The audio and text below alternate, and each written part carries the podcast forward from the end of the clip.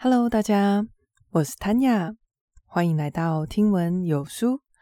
这是一个说书的温暖小地方。你现在正在收听的是《踏实感的练习》的第一集。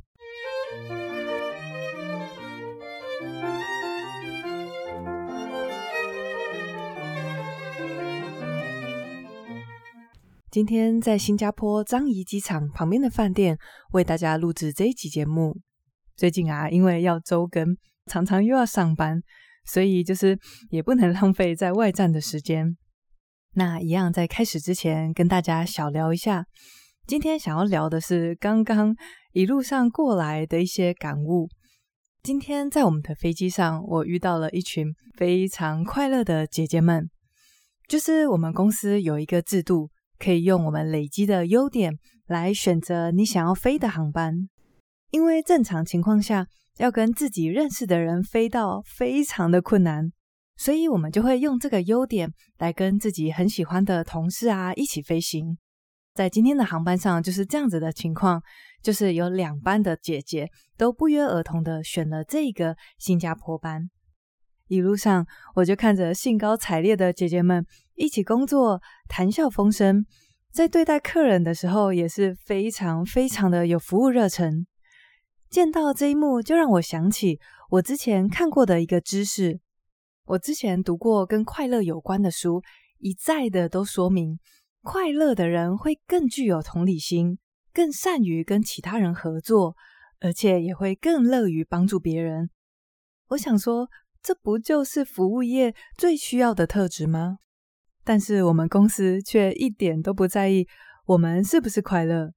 我们公司在意的是，我们有没有用自式的服务用语啊？我们在客人没有选到餐的时候，有没有做合宜的解释？或者是我们出的餐、咖啡、茶够不够烫？我相信这些事情也是有某些客人会很在意的。但是如果就我来说，我今天拿到一个热的超好吃的餐，然后超烫的咖啡跟茶，可是递上来的却是一脸很臭、很不情愿的服务员。那这样，就算餐用的再好吃，整个的体验还是会大打折扣的。相较之下，如果今天的服务人员是很有热情、很主动、非常愿意为客人解决问题的话，那就算餐点有一点点瑕疵，就算没有这么烫，那客人的感受依然是好的。所以，以我自身的角度来说，是觉得公司有一点点本末倒置了。明明就只要改善我们的快乐程度，而且一点也不难，也不花钱，就只是让我们跟喜欢的人一起飞行而已。但是从我进公司到现在，从来都没有试着要推行过这样的排班方式。不过呢，我们公司要不要管我们快不快乐这件事情，已经完全不在我的影响圈之内了。所以既然在我的关注圈，那就随他去吧。我可以影响到的，或许就是我自己，还有跟我身边比较亲近、一起工作的人的快乐程度。在这个部分，我觉得自己可以做到的是，我可以更多的去看到这个工作好的一面。因为我们人呐，与生俱来就是特别会关注负面的事情，所以遇到无论大小会让你感到开心、喜悦的事情，都要尽可能的去深入的体会。比方说，像我今天是一个要非常早起的航班，那像这种班，在前一天的晚上，我们心里面就会有点压力，因为迟到对我们来说是非常非常严重的失误，所以晚上也不会睡得太好。早上起来以后，诶，我很意外的发现，其实感觉上精神是还 OK 的，有休息到。然后我在坐巴士前往桃园机场的路上，我就看着窗外的天色。渐渐的明亮起来，在那个瞬间，就突然觉得内心有一股很深的喜悦跟平安的感觉。在那个时候，我就觉得哇，这真的是很难得，心里面觉得很平安的早班。所以，我就刻意的不划手机，也不听音乐，就静静的享受这短暂的通勤时光。希望大家在日常生活中也可以刻意的去关注。去放大这些小小的为你带来喜悦、正向或单纯只是享受的时光，并且分辨哪些是你没有办法影响的事物，这些我们就放宽心，注意自己能够影响的事物就好。说完了今天的小小体悟，那我们就开始进入今天的书喽。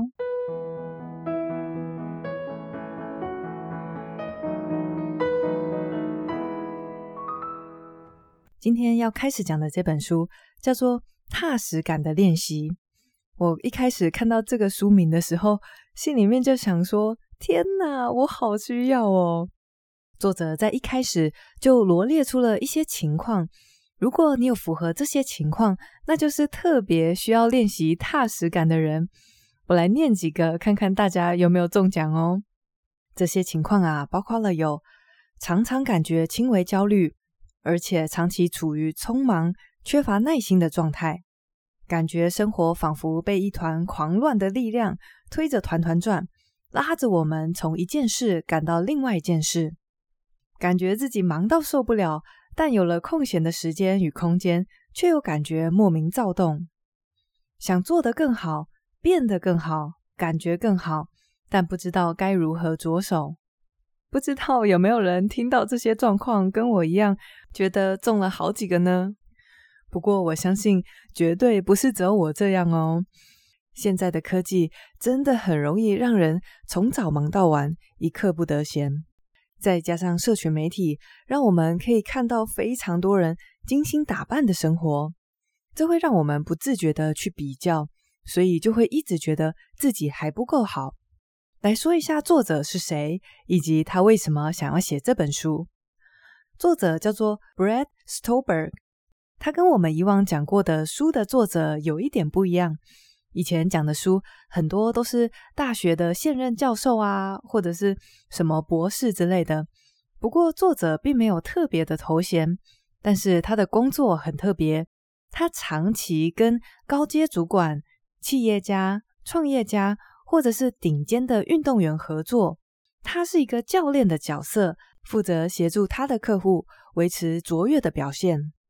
因为有着这样子的工作经验，所以他把这些技巧跟原则写成了两本畅销书。他们分别是《一流的人如何驾驭自我》以及《一流的人如何保持巅峰》。这两本书应该也都是蛮厉害的，不过我是还没有看过。那这不是重点，重点是在他近年来在跟客户合作的过程中，他发现到这些非常优秀的人，有越来越多人表示自己常常感觉焦虑，常常感觉慌乱。像有一位在大型医院工作的主治医生，叫做提姆，他就跟作者说：“我知道自己应该要休息一下，但是。”每当我有空档的时候，却又忍不住去查看电子邮件，忍不住去安排工作的事项。他说，觉得自己要是没有在做事的时候，反而会更焦虑。作者发现，像提姆这样子的客户，会有一种根深蒂固的观念，觉得自己一定要做一些什么，才不会离成功越来越远；一定要有生产力，才不会虚度人生。但是这些人，就算过着再成功的人生，拥有超高生产力的生活，依然会对自己感到不满，因为他们永远都会有更远大的目标在等着去完成。有鉴于这个现象啊，作者有感而发，他觉得现代的人需要的不再是一直追求成功，一直追求要怎么样才可以超越自己，超越其他人。当然，我们会需要这些让自己向上的动力，但是我们同样的也非常的需要踏实感的练习。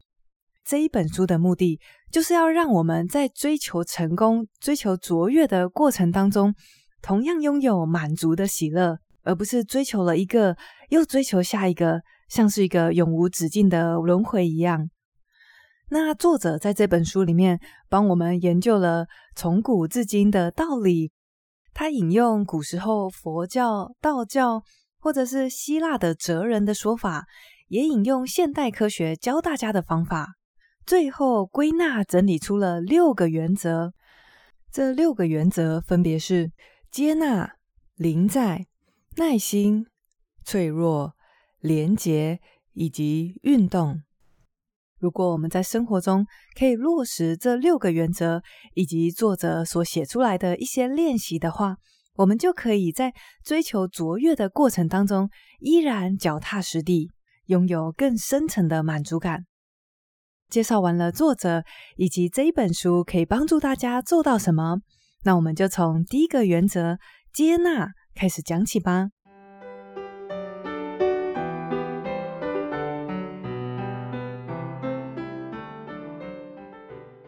这个章节让我们用一个美国的顶尖运动员莎拉的故事来开启。在二零一六年的时候，莎拉代表美国出战位于里约热内卢的奥运赛事。她参加的项目是铁人三项。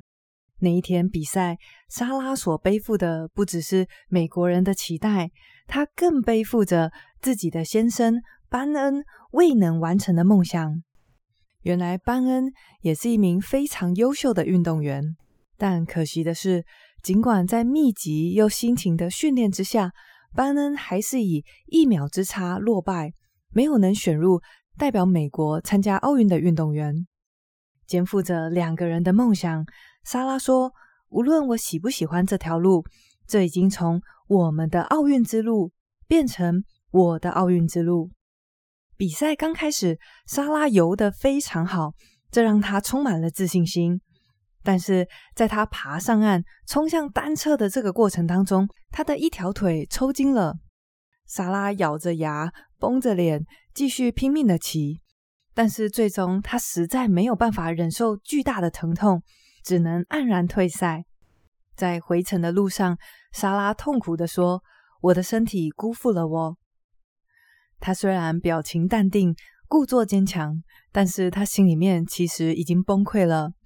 回去以后，他经历了非常严重的忧郁症，他几乎没有办法睡觉，而且时不时会有想要伤害自己的念头。情况一天一天恶化，但是莎拉一直在抗拒这个忧郁症的事实。他选择视而不见，选择咬牙忍耐。也许是因为他有着运动员的背景。在过去，当他的身体感觉到疼痛的时候，当他的体力快要到达极限的时候，他所受到的训练都是撑过去就好了。但是这一次，面对忧郁症，忍耐却完全没有解决问题。后来，在二零一七年的某一天，他说他已经想不起来是哪一件事情促使他面对现况，他只觉得他累了，更重要的是他还活着。所以他开始积极的面对心里面的疾病，并且寻求治疗。而踏上疗愈的路，正是在他选择接纳自己的情况之后，才得以开始。踏实感的第一个练习，正是接纳。在日常生活中，我们到底有多常不愿意接受眼前的现况呢？可能比我们想象中的还要来得更频繁。在生活中，当我们遇到不如意的事情时，我们经常都会想要展现一种思维魔法，来企图说服自己情况其实没有这么糟。这个思维魔法呢，学者甚至给了它一个名字，叫做动机性推理，就是我们会想办法去寻找一个证据来支持自己想要相信的事情，比方说。我今天其实已经讨厌我的工作到一个极致，但是我还是会想办法说服自己，情况其实没有那么烂。我们可能会找一些理由，像是至少这个工作很稳定啊，至少我不用担心没有投入。这种企图粉饰太平、企图说服自己一切都很好的动机性推理，是让我们不愿意接纳的第一个原因。除此以外啊，会妨碍我们去接纳一件事实的另外一个原因是，我们不想要面对痛苦的情绪。因为接纳经常也就意味着你必须要定睛看着自己的失败，或者看着自己的缺点，承认自己可能不够勇敢、不够自信、不敢上台讲话等等。这些承认都会带来一种很丢脸啊，或者是很痛苦的感觉。所以，为了避免这些痛苦的感觉，我们选择拒绝承认。但是，就像刚刚讲的莎拉的故事一样，唯有在她接纳自己真的生病了的这个事实以后，疗愈的过程才有办法开始。作者提到，在佛教里面有一个说法是，人生都会经历一万次的喜悦，以及一万次的悲伤。这一万次的悲伤，其实是人生固有的阴暗面。如果我们一遇到痛苦的事情，就想要转身逃跑，想要视而不见，那我们就很难体验到长久的喜乐。所以，让我们难以接纳现况的原因，除了有动机性推理以外，还有另外一个，就是不想面对痛苦的情绪。在这里，作者提到了一个非常有意思的比喻。这个比喻的来源也是佛教的。佛陀曾经说：“别被同一支箭射中两次。”这是什么意思呢？第一支箭指的是生活当中会遇到一些负面的思想、感觉或者是事件，可能你会生病，可能你会遇到一些不友善的人，或者偶尔也会无法自拔的开始陷入负面的思考。这些发生的不如意的事情。是射中你的第一支箭，这些也通常不是我们自己能够控制的。而接下来的第二支箭，指的是你对这件事情的错误反应。如果你选择压抑、抗拒、否认，或者是选择冲动行事，这些都只会让事情变得越来越糟。所以你会被第一支箭再射中一次，而且当你被第二支箭射中的时候，你会更难明智地处理第一支箭。那么要怎么做，我们才可以不要被同一支箭射中第二次呢？答案就是这一集在讲的接纳。不过，当我们在面对打击、面对各式各样不如意的事情时，到底要怎么样才可以做到真正的接纳呢？还记得这本书的书名是《踏实感的练习》，对吗？在这里练习是一定不会少的。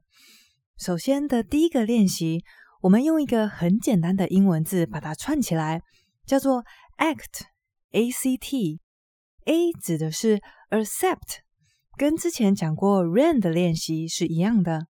第一步，我们首先就是接受已经发生的事情，在这个过程当中，试着去拉开你与事件的距离，会非常有帮助。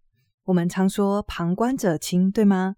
所以借着拉开你与事件的距离，我们可以更好的看清楚事情的真相。在拉开距离的时候，你可以拉开时间的距离，也可以拉开空间的距离。像是试着去想象，十年后的你会怎么看待今天发生的这件事呢？或者你也可以把时间的距离拉得更宽广，想一想。人类的历史上千年，发生过这么多的事情，这么多的悲剧。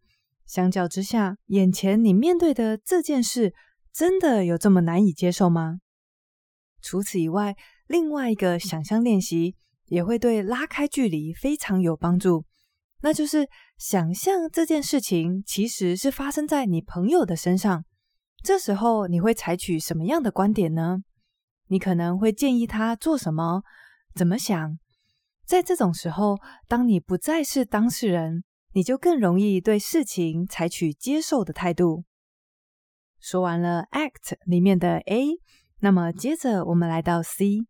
C 指的是 Choose，根据眼前的现况，你要去选择一条最聪明，也就是最符合你内心价值观的道路。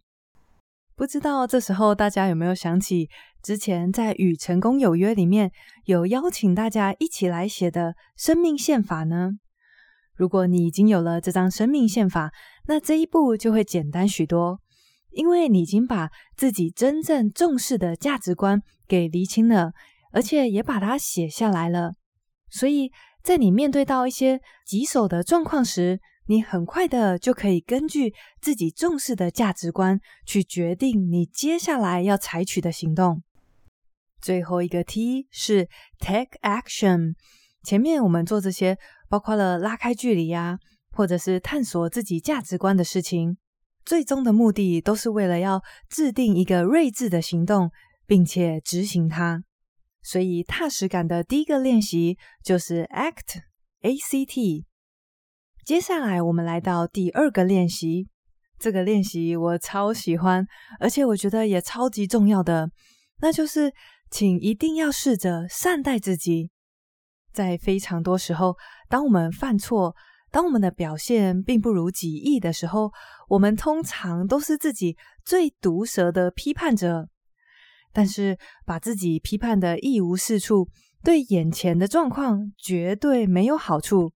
善待自己，你会更快的复原，也会更积极的去采取补救的行动。在善待自己的这个练习中，你可以做的事情有三件：第一，不要再斥责自己了。停止斥责自己，绝对不是放纵，而是用一种更包容、更友善的方式跟自己沟通。比方，你原本想要跟自己说：“你这个没有药救的笨蛋，又犯错了。”这时候记得不要跟自己这么说，你可以改成：“有了这一次的教训，我下一次一定会做得更好。”另外，还有一个善待自己的做法，我觉得超有趣的。他说。把自己当做一个哭泣的婴儿。假设你今天遇到一个哇哇大哭的婴儿，你会怎么做呢？你会严厉的批评他吗？当然不会吧。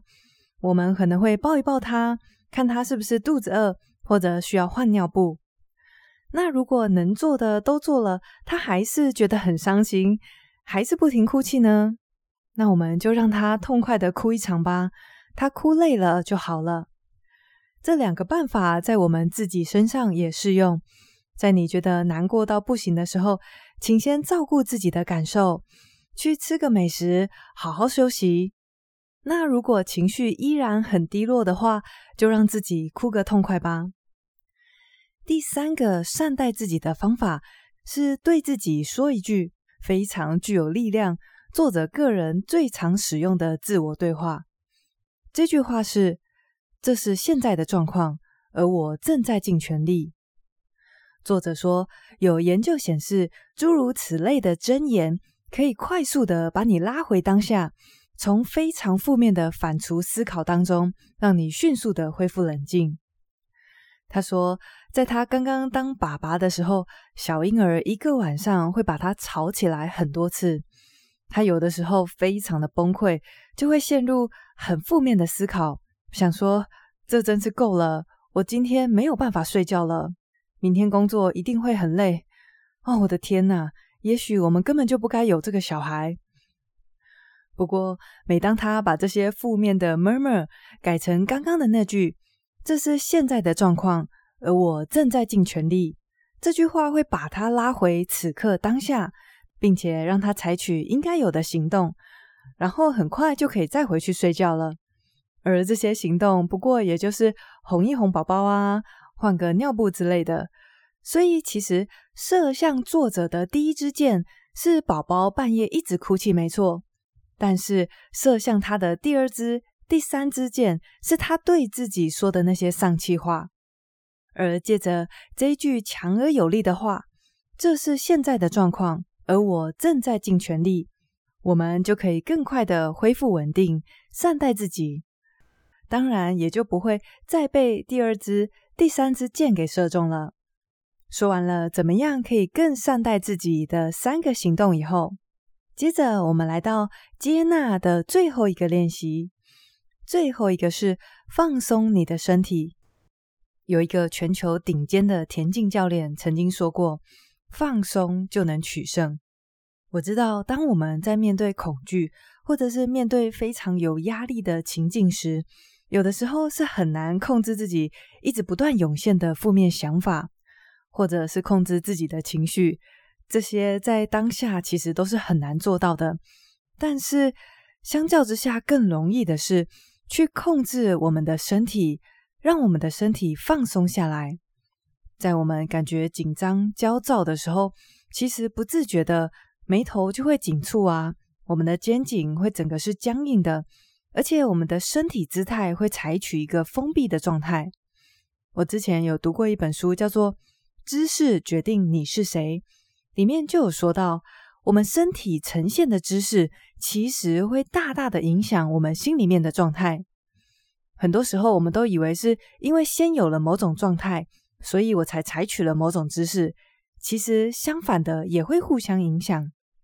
所以，当你今天在面对一个有压力或者是焦虑的情境时，你可以先试着深呼吸，然后慢慢的吐气，告诉自己放轻松，身体先放松下来，你的心情也会跟着变得平稳。把注意力放在自己的身体身上，这一招在之前讲过的《松绑你的焦虑习惯》这本书里面，作者也有教给大家。这招特别有效，因为当你把混乱不堪，陷入毫无作用的负面思绪，暂停一下，转而把你的注意力放在自己的呼吸或者是自己的身体上时，你其实就会以非常快的速度冷静下来，进而可以接受，可以使用 ACT 或者是善待自己的练习。所以接纳的最后一个练习是，请先放松你的身体。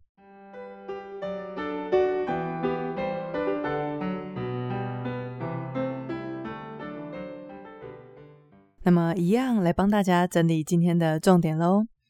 今天开始讲的这本书叫做《踏实感的练习》。作者啊，在他的教练生涯当中，他发现有越来越多的人，虽然是一个很成功的状况，但是内心却越来越空虚，或者是越来越焦虑。有这种症状的人，永远都觉得自己还不够好。有鉴于此，作者就觉得想要帮助大家摆脱这种焦虑的感觉。追求卓越本身没错，但是我们可以在这个过程当中拥有更深层的满足感才对。那么，他借着研究古今中外的学说跟理论，总共整理出了六个原则来帮助我们做到这一点。今天讲的是第一个原则：接纳。一开始，我们借着莎拉参加奥运比赛失利后，拒绝承认自己有忧郁症的故事开始。后来啊，她因为接纳自己心里面生病了，才得以展开积极的治疗。借着莎拉的故事，我们引出的一个问题点是：为什么人们这么容易在不知不觉当中拒绝接受事实呢？其中有两个原因，第一个是，人们会有动机性推理，也就是我们会企图说服自己事情其实没有那么糟。我们会去寻找一些蛛丝马迹的证据，来告诉自己说：“嗯、这个工作其实还可以啦，这段关系也没有那么糟。”那在这样粉饰太平的情况之下，我们当然也就不会想要去接纳、去看清楚事实。所以，动机性推理是第一个问题。